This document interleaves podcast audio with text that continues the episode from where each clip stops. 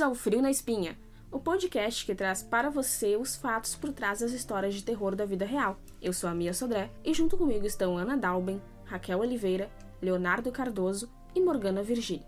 Aproveitando o mês de outubro, nossa história de terror da vida real de hoje será sobre uma das figuras mais controversas da história, as bruxas. Elas existem? Até que ponto vai a ficção a respeito delas?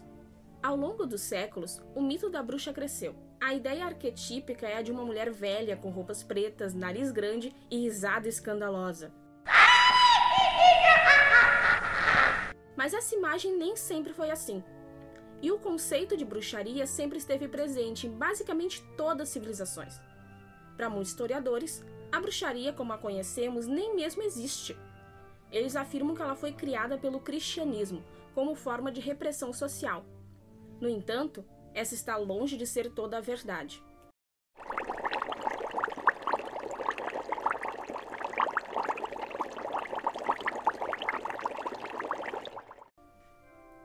Se você perguntar aos seus amigos o que é uma bruxa, o que eles vão te responder? Provavelmente alguns vão falar que não existe, ou até que é um personagem do imaginário popular. Alguns até vão lembrar daquela bruxa da infância, de chapéu longo, pontudo, verruga na ponta do nariz e montada numa vassoura, né? Quem aqui não lembra da bruxa Queca? Lendária. Lendária Queca. Algumas pessoas vão pensar também nas bruxas mais modernas, como a da série O Diário dos Vampiros, né? Quem é fã aí da série vai, sab vai saber de lembrar de uma cena onde elas aparecem lutando, conjurando feitiços contra o mal, né? Contra o fogo do inferno.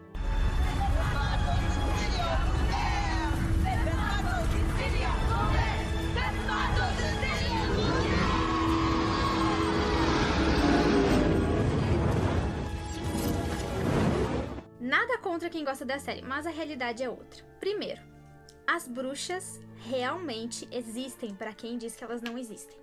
Segundo, dessas bruxas aí que a gente falou, nenhuma bruxa real correspondeu jamais a qualquer um desses estereótipos. Né? A única exceção que a gente pode ter aí é da festa à fantasia, né? Outra coisa também que é bem importante falar é que sempre se teve uma ideia de que a bruxa era alguém muito velha. E essa e essa ideia ela é totalmente errada, porque tanto no passado como nos dias de hoje, muitos homens praticavam a bruxaria. E algumas bruxas, inclusive, elas eram bem jovens. Bem, todas essas informações que a gente está falando aqui, elas foram tiradas de um livro super completo e aprofundado no assunto, que fala sobre a história da bruxaria do Jeffrey Russell e do Brooks Alexander. Bom, voltando um pouquinho ao assunto, toda essa imagem que a gente tem da bruxa má vem lá da Idade Média, dos tribunais de Inquisição, da Igreja Católica, essa to coisa toda aí que a gente já viu nos filmes, por exemplo. Então, por quase 300 anos, as mulheres foram perseguidas, foram taxadas de feiticeiras, quando na verdade a única coisa que elas tinham mesmo era conhecimento de medicina natural. Quem conhece aqui uma daquelas famosas uh, mortes que foi da Joana Dark, né? Acho que todo mundo já viu aquele filme bem antigo que tem dela e bem impactante. Eu mesmo quando assisti, eu ainda era criança quando assisti aquele filme. Eu lembro da cena dela na, na fogueira, me impactou muito assim. É algo terrível, é. terrível. E eu ficava tipo, mas por quê? O que, que, que ela fez de errado? É. E realmente, ela foi uma heroína francesa que desafiou o poder do patriarcado e acabou condenada na fogueira. Por quê? Porque ela se vestia, não se vestia de, não se vestia de uma forma feminina e ela ouvia vo vozes. Só que, além desse caso, existem muitos outros casos na história que falam de coisas que aconteciam que eram completamente absurdas. Então, teve um caso que aconteceu na cidade de Massachusetts, onde seis crianças contraíram uma doença. Só que essa doença fazia com que elas se contorcessem, gritassem de dor. Quando o povo local viu o que estava acontecendo, é, muito, de uma forma muito ignorante, pensou: ah, essas meninas estão possuídas por demônios. E aí aconteceu o óbvio, a história foi se espalhando, né, de vizinho para vizinho, para família, e daí logo eles começaram a, a procurar outras pessoas que pudessem estar envolvidas com algum tipo de coisa relacionado ao demônio, à bruxaria. Encontraram jovens na cidade, que eles falavam que eram mensageiros do diabo. E aconteceu que no final de tudo isso, mais de 150 pessoas foram para cadeia, 25 morreram enforcadas ou queimadas. Um completo absurdo que aconteceu. A caça às bruxas tem mais faces do que parece ter. Ela omite fatos e atribui toda a culpa do massacre de mulheres no século XVII à intolerância religiosa e ao radicalismo cristão. Mas há outros fatores significativos nessa história, além das questões religiosas, como o ódio à figura feminina. Foi nesse período que a sociedade patriarcal demonstrou claramente como se sente em relação ao gênero feminino. Por exemplo, as mulheres da Idade Média desenvolveram algumas habilidades no segmento da medicina e obstetrícia, com auxílio de ervas medicinais. Isso partiu da busca por encontrar alternativas viáveis em tempos de doenças epidêmicas comuns naquela época. Esses conhecimentos eram baseados na prática e assim repassados para suas filhas e netas. Porém, naquela época, a comunidade médica era fortemente masculina eles não sabiam explicar por que essas mulheres conseguiam curar doenças supostamente incuráveis através de métodos ainda desconhecidos pela maioria. Foi a partir do medo do desconhecido que as chamadas bruxas passaram a ser denominadas de possuidoras de poderes malignos. Mas seus métodos, aparentemente mágicos, eram na verdade descobertas consistentes sobre o uso de plantas e suas propriedades naturais, bem como outras habilidades que foram desconsideradas pelo simples fato de serem descobertas femininas. O site do Estadão fez uma comparação sobre o tema esse ano, quando publicou no dia 13 de julho uma matéria com a manchete Medicina e Pejotização. Nova caça às bruxas? Essa caça diz respeito a profissionais liberais que, de, de empregados, passaram a ser pessoas jurídicas. No caso da matéria, são médicos que prestam serviços a outras pessoas jurídicas, como hospitais e grandes empresas.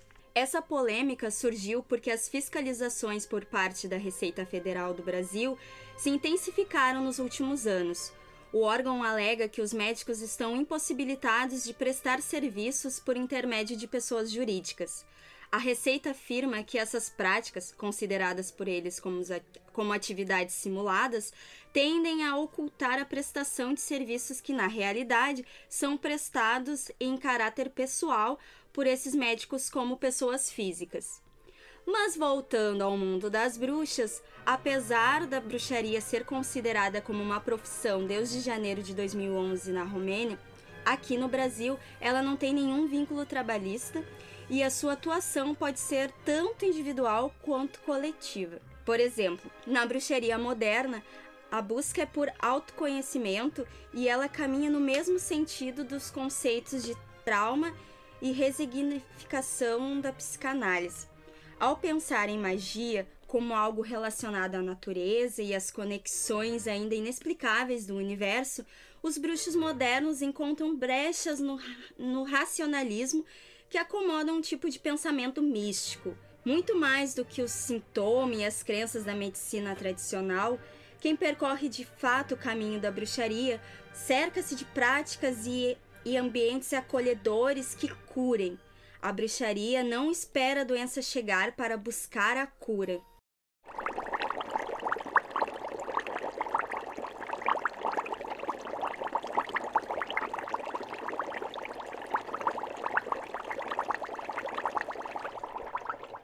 Para a maioria das pessoas, a bruxaria é associada à Idade das Trevas. Porém, a tal idade jamais existiu, já que foram os renascentistas que colocaram esse nome maldoso na Idade Média, período que não corresponde a quase nada do que o acusam. Até porque a caça às bruxas nem ao menos aconteceu nesse período.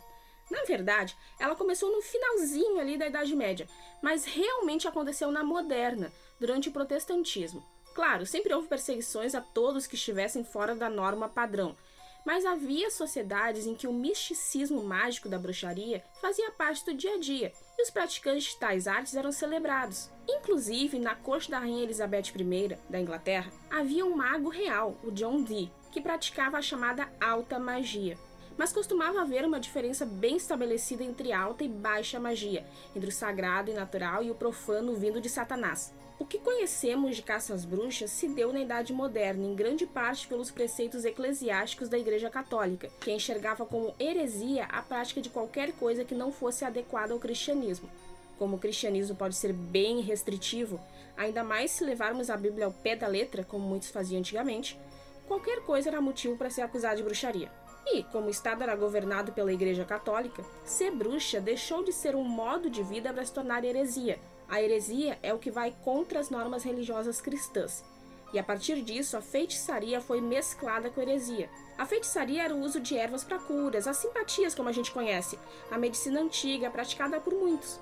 Mas, com a intervenção do pensamento religioso cristão, ela passou a ser uma prática herege, o que significa que o mito de tudo aquilo que supostamente zombasse de Cristo e da Bíblia foi adicionado ao cotidiano bruxo. Foi assim que surgiram as imagens do sabá das bruxas, quando elas faziam uma missa negra em adoração a Satanás, comiam crianças e praticavam orgias com o diabo em pessoa, em troca de poderes mágicos.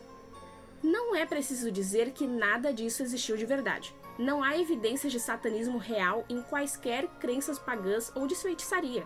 Mas aí o mito já estava espalhado, e a história foi passando adiante, com a verdade morrendo na chama junto de cada bruxa queimada na fogueira. É importante lembrar que a bruxaria não é um fato isolado no mundo, ela sempre existiu em contextos específicos. Como o historiador medievalista e cientista da religião Jeffrey B. Russell diz em seu livro História da Bruxaria, talvez estejamos fazendo as perguntas erradas quando perguntamos como a caça às bruxas pôde acontecer. O último século presenciou o Holocausto, os genocídios no Camboja e em Ruanda, e as incontáveis torturas e execuções secretas, para não falarmos nas ditaduras da América Latina. A verdadeira pergunta a ser feita aqui é por que acontece em períodos de relativa sanidade, como os anos 700 a 1000 e de 1700 a 1800. Na verdade, uma explicação bem simples para o mito da bruxa é o medo das pessoas. Se ao longo dos séculos encontramos diversos períodos de perseguição religiosa a supostas bruxas, também encontramos um grande medo do desconhecido e épocas com desastres em sequência. Quando se está passando por um momento difícil, é muito mais fácil culpar o outro do que olhar para si mesmo. E muitas vezes esse outro é um ser sobrenatural. Para o pessoal que sofria com surtos de tuberculose, como já falamos no episódio anterior, esse outro eram os vampiros, criaturas malignas que saíam dos túmulos em busca de sangue fresco. Para quem via suas plantações morrerem com pragas ou seus familiares condenados por doenças, era fácil culpar o outro por praticar feitiçaria. Os feiticeiros acusados logo eram submetidos à tortura, onde confessavam qualquer coisa só para não sentirem mais a dor. A moral cristã da época se aproveitava disso e transformava a feitiçaria em heresia, o que resultava na bruxaria. Para eles, a bruxa era quem fazia um pacto real com o diabo, escolhendo estar ao lado dele e contra Cristo. Pronto, isso bastava para que a pessoa fosse morta. Nunca se precisou de muita coisa para perseguir pessoas de quem não gostamos. E as acusações de bruxaria, no auge da caça às bruxas, foram usadas com propósitos políticos e sociais.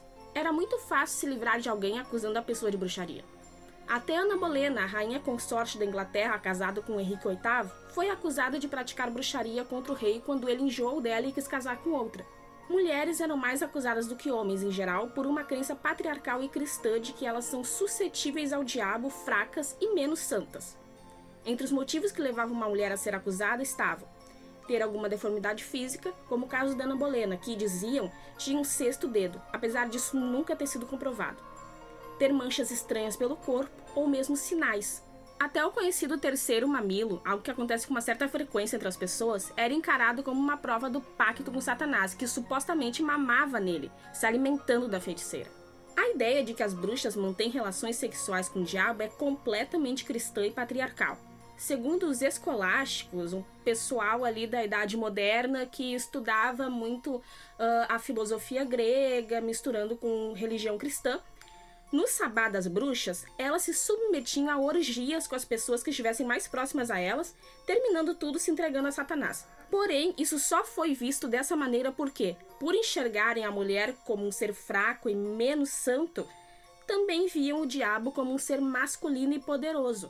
Isso porque, de acordo com o cristianismo, na tradição judaico-cristã, o diabo é um adversário de Deus. Deus, tão poderoso, só pode ser masculino. Portanto, o diabo também uma figura de grande poder para eles jamais poderia ser uma mulher.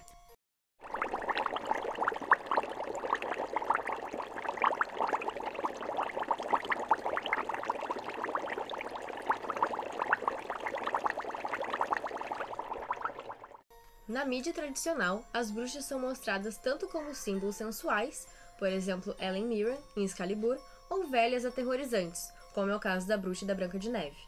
Hermione Granger, uma das bruxas mais inteligentes da cultura pop, foi retratada na saga Harry Potter. A jovem sempre mostrou sabedoria e coragem, além de provar que a magia combate a opressão. Vingardium Leviosa! Para,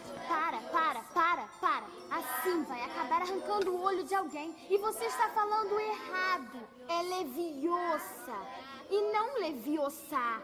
Faz você então, se é tão esperta. Vai lá, vai lá. Vingardium Leviosa! Temos como exemplo também a Bruxa Sabrina, ícone dos anos 90 que ganhou recentemente uma produção original da Netflix, intitulada O Mundo Sombrio de Sabrina. A série é bem diferenciada e sombria, fazendo jus ao nome. Ao lado do gatinho Salem, Sabrina luta para conviver no mundo humano e guardar seu segredo. O Brasil também conta com uma bruxa icônica, Morgana, do Castelo Ratimbum. A bruxa amorosa era tia-avó de Nino e sempre mostrava suas poções mágicas na telinha. A gente não pode esquecer sobre o clássico dos anos 90, Jovens Bruxas. O filme retrata um grupo de garotas que se unem e começam a praticar bruxaria. O problema é que acabam desencadeando um poder extremamente forte que foge do controle e gera consequências terríveis. Dentro da bruxaria na cultura pop, é quase impossível não perceber as semelhanças entre o mundo sombrio de Sabrina e Coven, a terceira temporada da série American Horror Story.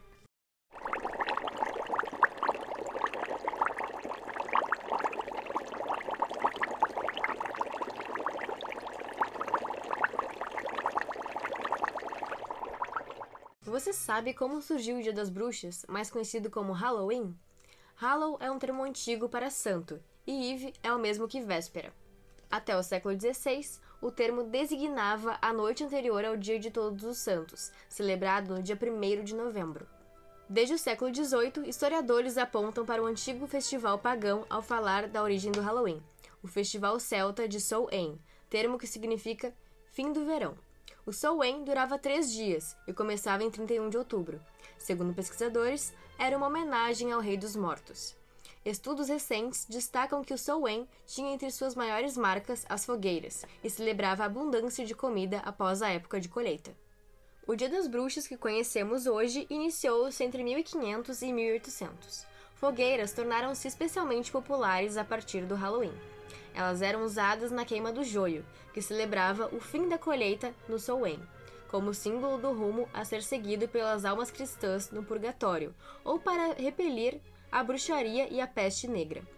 Outro costume de Halloween era o de prever o futuro. Previa-se a data da morte de uma pessoa ou o nome do futuro marido ou mulher. Muitos desses rituais de adivinhação envolviam a agricultura. Por exemplo, uma pessoa puxava uma couve ou um repolho do solo por acreditar que seu formato e sabor forneciam pistas cruciais sobre a profissão e personalidade do futuro amor. Outros incluíam pescar com a boca maçãs marcadas com as iniciais de diversos candidatos e a leitura de cascas de noz, ou olhar para um espelho e pedir ao diabo para revelar a face da pessoa amada. Comer era um componente importante do Halloween, assim como de muitos outros festivais. Um dos hábitos mais característicos envolvia crianças, que iam de casa em casa cantando rimas ou fazendo orações para as almas dos mortos. Em troca, eles recebiam bolos de boa sorte, que representavam o espírito de uma pessoa que havia sido liberada no purgatório. Igrejas de paróquias costumavam tocar seus sinos, às vezes por toda a noite. A prática era tão incômoda que o rei Henrique III e a rainha Elizabeth tentaram bani-la, mas não conseguiram. Apesar das multas regularmente aplicadas a quem fizesse isso, o ritual prosseguiu. A princípio, as tradições do Dia das Bruxas nos Estados Unidos uniam brincadeiras comuns da parte rural do Reino Unido com rituais de colheita americanos. As maçãs usadas para prever o futuro pelos britânicos viraram cidra, servida junto com rosquinhas. O milho era um elemento importante da agricultura americana e acabou entrando com tudo na simbologia característica do Halloween. Tanto que, no início do século XX, espantalhos, típicos de colheita de milho, eram muito usados em decorações no Dia das Bruxas. Foi também na América que a abóbora passou a ser sinônimo de Halloween. No Reino Unido, o legume mais entalhado ou esculpido era um tipo de nabo. A tradição de doces ou travessuras também surgiu nos Estados Unidos. Há indícios disso em brincadeiras medievais que usavam repolhos, mas pregar peças tornou-se um hábito no Halloween entre os americanos a partir dos anos 20. A tradição mais popular do Halloween, de usar fantasias e pregar peças, não tem qualquer relação com doces. Ela veio após a transmissão pelo rádio de Guerra dos Mundos, do escritor inglês Herbert George Wells. Gerou uma grande confusão quando foi ao ar, em 30 de outubro de 1938. Ao concluí-la, o ator e diretor americano Orson Welles deixou de lado seu personagem para dizer aos ouvintes que tudo não passava de uma pegadinha de Halloween, e comparou seu papel ao ato de se vestir com um lençol para imitar um fantasma e dar susto nas pessoas. Atualmente, o Halloween é o maior feriado não cristão dos Estados Unidos. Em 2010, superou o Dia dos Namorados e a Páscoa como a data em que mais se vende chocolates. Ao longo dos anos, foi exportado para outros países, entre eles o Brasil. Por aqui, desde 2003, celebra-se na mesma data o Dia do Saci, fruto de um projeto da lei que busca resgatar figuras do folclore brasileiro, em contraposição ao Dia das Bruxas. Atualmente, o festival tem diferentes finalidades: celebrar os mortos ou a época da colheita e marcar o fim do verão, assim como o início do outono no hemisfério norte. Ele une religião, natureza, morte e romance. Talvez seja este o motivo de sua grande popularidade.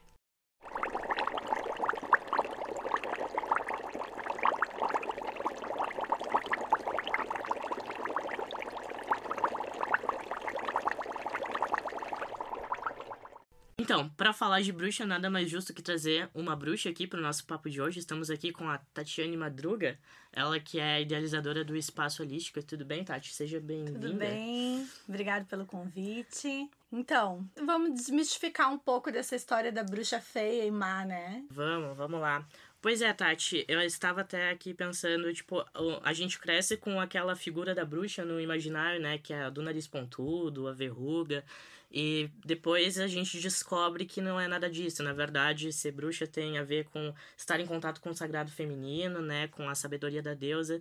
Aí, partindo disso, eu queria saber de ti como foi tu mergulhar nesse universo, como tu te descobriu bruxa. Desde a adolescência eu fui aquela adolescente meio estranha, né? Que falava com as plantas, gostava de oráculos, então fui dita a adolescente meio maluca. E aí, essa conexão com a natureza e essa conexão com todos os elementais acaba te trazendo muita força e te dando um equilíbrio. E isso vem desmistificando tudo que dizem sobre a bruxa. Mas que na verdade, gente, o que, que a bruxa é? A bruxa é uma mulher empoderada. A bruxa é uma mulher que sabe os, as forças que tem, se conhece melhor que ninguém e conhece uh, a natureza em si. Né? A bruxaria é muito mais leve, muito mais sábia do que contam por aí. E o que fazem questão de fazer é amedrontar o público, né? Amedrontar as pessoas para que se tenha um domínio dessas pessoas. É que a palavra bruxa dá medo por toda a nossa criação, mas e por conta disso as pessoas elas tendem a não uh, divulgar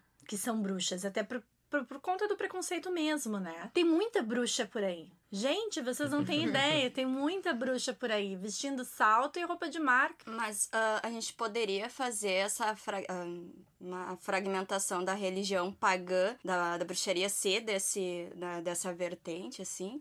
Ou não são coisas à parte? Pagãos são aqueles que não acreditam no cristianismo, partindo uhum. desse princípio. E a bruxaria, ela se enquadra nisso, porque a gente não acredita num Deus único. Nós acreditamos em vários deuses, são vários panteões. Então, uh, se diz pagão por conta disso. Essa coisa de, de paganismo e de cristianismo, isso foi dividido pelo catolicismo. Antigamente não se tinha isso. Antigamente tu acreditava num Deus único ou tu acreditava nas forças da natureza e estava tudo certo. E hoje, com o advindo das religiões, acabou que se uh, dividiu isso. Então, tem outras pessoas que têm outras vertentes que também são ditas pagãos. Então, a bruxaria, ela leva, sim, essa bandeira do paganismo, mas não é só ela que é a pagã. O verdadeiro bruxo, aquele bruxo real, ele não faz maldade. Desmistificando tudo que a gente ouve até agora, o verdadeiro bruxo ele não faz maldade, porque a gente acredita na lei tríplice. Então, se a gente acredita nessa lei do retorno, como que a gente vai fazer mal pro próximo sabendo que ela vai triplicar e voltando pra gente? Hum. Então, essa coisa de que bruxa é má, não. Tem gente má em todas as religiões, tem gente má em qualquer lugar. A maldade está no ser humano, não está na magia. Essa coisa de bruxa ruim ou bruxa boa, né? Que tem bruxa branca, bruxa preta, bruxa amarela. Gente, bruxaria é viver em comunhão com os elementos da natureza sem prejudicar ninguém. Então, cada um é responsável por aquilo que faz. Assim como qualquer um, em qualquer religião. A bruxaria é simples. E como é que é a tua relação com a comunidade bruxa, né? Porque tem os chamados os covens, né? Mas também tem as bruxas solitárias, né? Com qual que tu te, te identifica? Então, a bruxa dentro do próprio paganismo, assim, da bruxaria em si, existe várias vertentes. E esses covens são grupos de pessoas que estudam, né, sob orientação de um sacerdote. Muitas bruxas preferem viver a caminhada solitária. Por quê? Porque o aprendizado solitário, ele é no nosso tempo. Ele não não não existe regras, não existe pressão, não existe cobranças. Então muitas bruxas preferem essa caminhada. Uhum. Os covens ou círculos, eles são sob orientação de um sacerdote regente que ensina né, a magia para os outros neófitos, que são os aprendizes.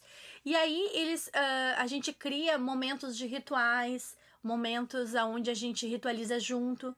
E nem sempre as pessoas conseguem estar junto hoje em dia nessa correria, né? Hoje em dia tem muito coven online. Hum. Né? Porque justamente as pessoas são de longe. Então, assim, eu particularmente, eu tenho um círculo criado por mim, onde eu sou a sacerdotisa, que se chama Raízes Ancestrais. Esse círculo é um círculo pequeno, tem uh, cinco mulheres, onde a gente fala da magia amplamente. Uma curiosidade, na religião cristã tem toda aquela questão de tu ir buscar um, um certo conforto, enfim. Ou se vai na missa ou se vai no culto, onde é que a bruxa vai para encontrar. A bruxa, quando ela quer se equilibrar, ela bota o pé no chão. Ela pede força da mãe terra, que é a geradora. A bruxa se energiza com a luz da lua, com a luz do sol, com o vento, com os elementais. A gente, quando entra em estado de crise, a gente procura para dentro, não para fora. As pessoas saem para fora para buscar ajuda. Saem, vão para missa, vão para lá, vão para cá. A bruxa ela entra para dentro. Ela se fecha dentro da sua comunhão e faz as suas orações. Porque todo bruxo, ele é uma pessoa de muita fé. Então a gente encontra o equilíbrio quando a gente se volta para dentro. Uh, a gente, quando tá triste, alguma coisa, a gente vai mantrar. Pega o nosso mantra, que é um, uma corda de bruxa, né? Que pode ser com nó, pode ser com bolinha, como quiser. Se não tiver nada disso, pega grãozinho de feijão e vai mantrando.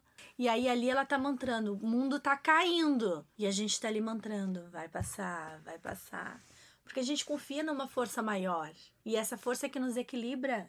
Então a gente não procura fora, a gente procura uhum. dentro. Essa é a grande diferença. Por isso que tantas pessoas têm medo da bruxa. Porque a bruxa é uma pessoa que não procura fora. Ela tem tudo dentro. Então todas as pessoas têm todos os potenciais dentro de si mas as atribuições do dia a dia nos deixam tão desconectado com o nosso eu que acaba né, não nos achando. E a, e a bruxa, ela tem essa conectividade, né? A bruxa tá se sentindo desequilibrada, vai tomar um banho para que as águas lavem. A gente faz magia na cozinha, fazendo comida.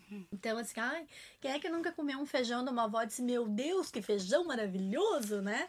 Mas por quê? Porque aquela mulher estava fazendo magia quando estava fazendo aquele feijão. Ela estava colocando ali a, a vontade, o amor, o prazer, e isso emana das pessoas. A gente pode dizer que a bruxa é seu próprio templo, então, né? A bruxa é seu próprio. Perfeito. É isso mesmo. Perfeito.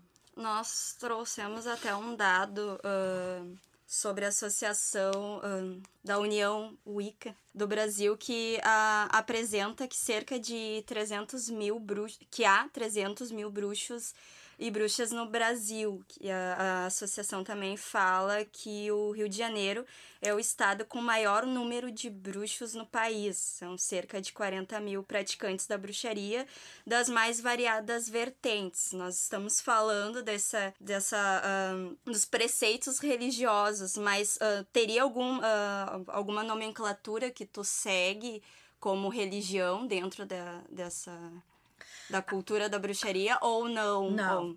Não. A bruxaria, ela é uma filosofia de vida. Uh, uma das vertentes da bruxaria mais conhecida é o Wicca, que essa é a mais conhecida, mas existem diversas vertentes. Porque a gente partindo do princípio que a bruxaria é uma qualidade de vida, a pessoa pode acreditar nos santos que ela quiser e ser bruxa pelo conhecimento de ervas, pelo conhecimento dos elementos. E vou te dizer que acredito que existe bem mais bruxos do que os dados relatam aí. Porque tem muita gente que se esconde. Tem muita gente que sofre preconceito dentro de casa. O marido não aceita, a mãe não aceita. Eu tenho uma menina que ela tem, para ela fazer qualquer ritual, alguma coisa, ela vai pra rua, ela senta numa pedra e ali ela faz o ritual dela. Né? Ela não precisa de nada. Eu digo para ela, tu não precisa de nada. Se tu, tiver, se tu sentar no chão, o teu altar tá dentro de ti. A gente não precisa de nada. E, essa, e esses bruxos raiz, que a gente pode chamar, qual a importância deles para a história, assim, para nossa história enquanto sociedade? Então, uh, tem a, a bruxaria hereditária, né? Que vem de famílias, de gerações, onde a avó já passa conhecimentos. Então, isso é uma construção. E graças a essa hereditariedade, a esses bruxos, que nós estamos aí. Eu sou uma bruxa que eu me identifiquei com a bruxaria na adolescência, mas eu não sou uma bruxa de raiz. Eu sou uma bruxa por escolha. A minha filha, se ela quiser seguir no caminho da bruxaria, ela pode se dizer uma bruxa raiz, de, vindo de hereditariedade, porque tudo que eu faço, ela aprende. E eu passo tudo para ela. A gente tem um livro que a gente diz que é, se chama Grimório. É um livro onde a gente anota tudo que a gente passa de importante dentro da bruxaria, anota os nossos feitiços, que também é outro preconceito, viu, gente? Tem muita gente que diz simpatia, mas a simpatia é um feitiço, só muda o nome, né? Ali anota os nossos feitiços, as, notas, as nossas receitas. E esse conhecimento, o dia que eu não tiver mais aqui, vai ser dela. E ela vai fazer dele o que quiser.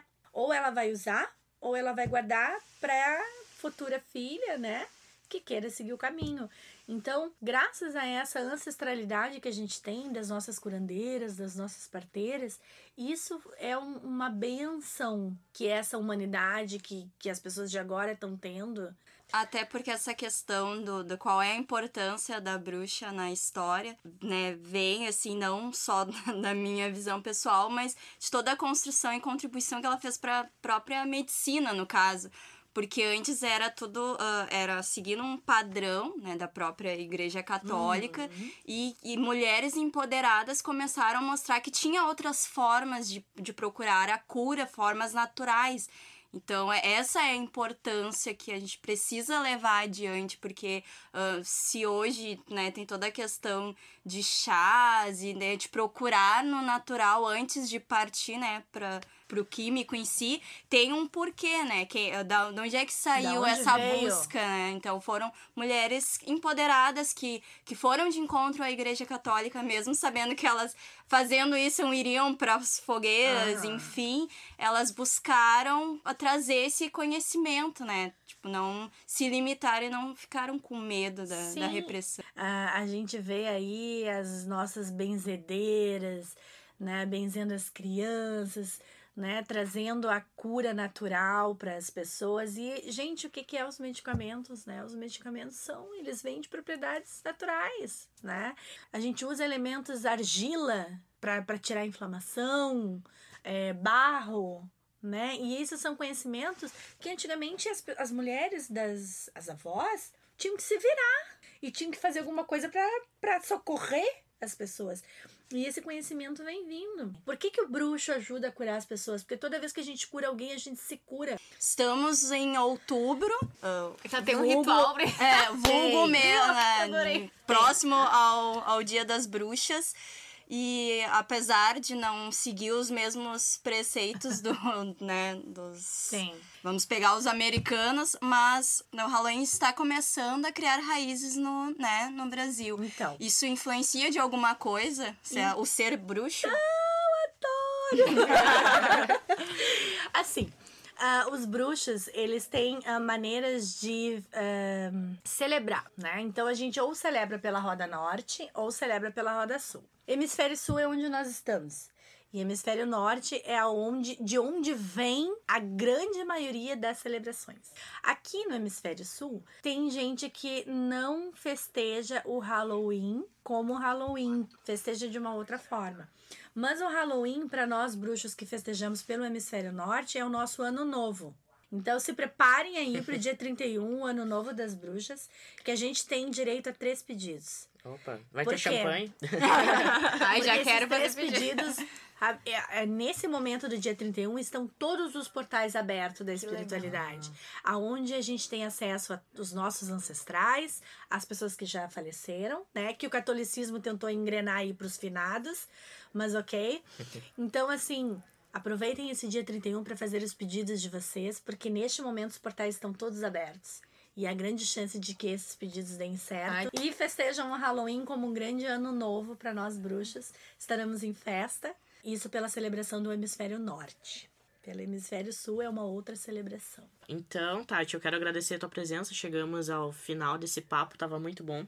Ah, muito obrigado por ter vindo. ah, muito bom que tu compartilhe teu conhecimento conosco pra gente poder desmistificar, né, a figura da bruxa. Obrigado mesmo, de Que coração. bom, muito obrigada. Eu que agradeço a oportunidade. Quem quiser saber um pouco mais sobre esse assunto, entra lá na página da Libertes Espaço Holístico, que fala também, além das terapias que eu trabalho, fala desse universo aí da bruxaria que é muito amplo.